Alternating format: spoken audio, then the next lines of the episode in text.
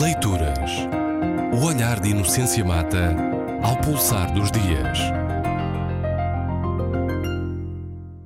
Barack Obama e a África. Desde há dias corre a notícia sobre um assunto de que eu já tinha conhecimento por ler em, na internet, em jornais eh, digitais. A notícia vem assim anunciada num deles. Obama convida presidentes africanos para reunião na Casa Branca em agosto. Ora, parece que não há dúvida de que se trata de uma boa notícia. Aquele que é o homem mais poderoso do mundo, como os americanos e seus aliados gostam de apresentar o presidente dos Estados Unidos, o que parece corresponder à verdade, considera que a África é uma das regiões mais dinâmicas do mundo, nas palavras de Jay Carney, porta-voz da Casa Branca. Lembrei-me de dois factos ao ter conhecimento dessa notícia. É que se comemora por estas alturas o quinto aniversário da tomada de posse eh, do 44º Presidente dos Estados Unidos, isto é, Barack Obama. Tomada de posse que ocorreu no dia 20 de janeiro de 2009 e que foi, sem dúvida, um dos mais mediáticos e planetários acontecimentos da primeira década do novo milénio e do novo século o que foi, sem dúvida, um dos mais mediáticos e planetários acontecimentos da primeira década do novo século e do novo milénio, tanto pelo facto extraordinário de o protagonista ser o primeiro negro num país em que há 50 anos o negro era considerado por lei cidadão inferior, quanto pelo facto de tal ocorrer depois de uns períodos mais depressivos das relações internacionais dos últimos tempos, protagonizado pelo presidente George W. Bush e sua equipa de autistas políticos. Mas voltando ao assunto desse convite, parece que existe uma euforia do tipo a gratificação do primo pobre que é convidado pelo primo rico. Que bom que ele se lembrou de mim, afinal ele não é assim tão mau como se pinta.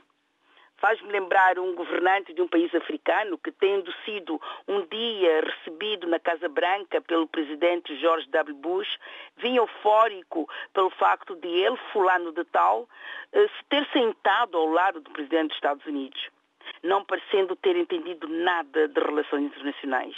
É que não era ele, fulano de tal, que estava aí sentado, mas o presidente de um país que tem petróleo nas suas águas. Pensemos, pois, para além de emoções e comoções. A presença ou a influência ou o peso dos Estados Unidos é maior do que o peso da França na política africana, na política dos países africanos?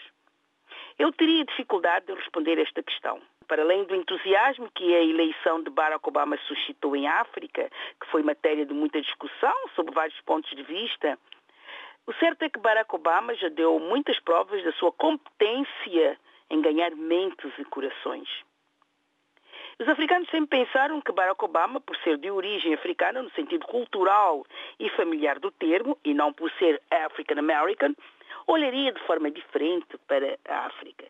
Eu ainda me lembro da sua primeira visita à África em julho de 2009 que quando, quando, todos pensavam que Obama visitaria em primeiro lugar o Quênia, país de que é originário pelo lado paterno, o país escolhido foi o Ghana, um dos mais interessantes países africanos da atualidade, com uma história de exemplo que é possível um país sair do marasmo político e econômico e apresentar hoje um PIB que se revê no índice de desenvolvimento humano, uma democracia em franca estabilização, sem grandes conflitos, para além da natural e saudável, enfim, conflitualidade de ideias.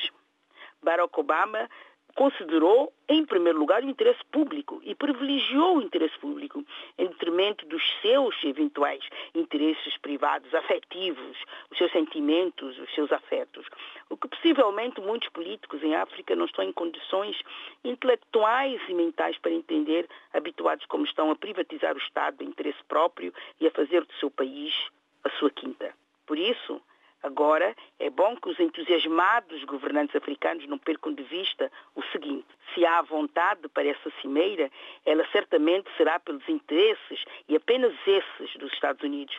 Portanto, concretizando a atenção que a administração Obama dedica ao investimento e comércio em África, que é a retórica utilizada. O, o, o tal compromisso dos Estados Unidos da América com a segurança em África, o seu progresso democrático e os seus povos, estou a citar. E sabemos que isso do progresso democrático e dos seus povos, nós sabemos que é pura retórica americana e europeia para agradar à sua opinião pública. Senão, muitos presidentes não seriam convidados para essa cimeira. E a lista, creio, seria longa. Leituras. O olhar de Inocência Mata ao pulsar dos dias.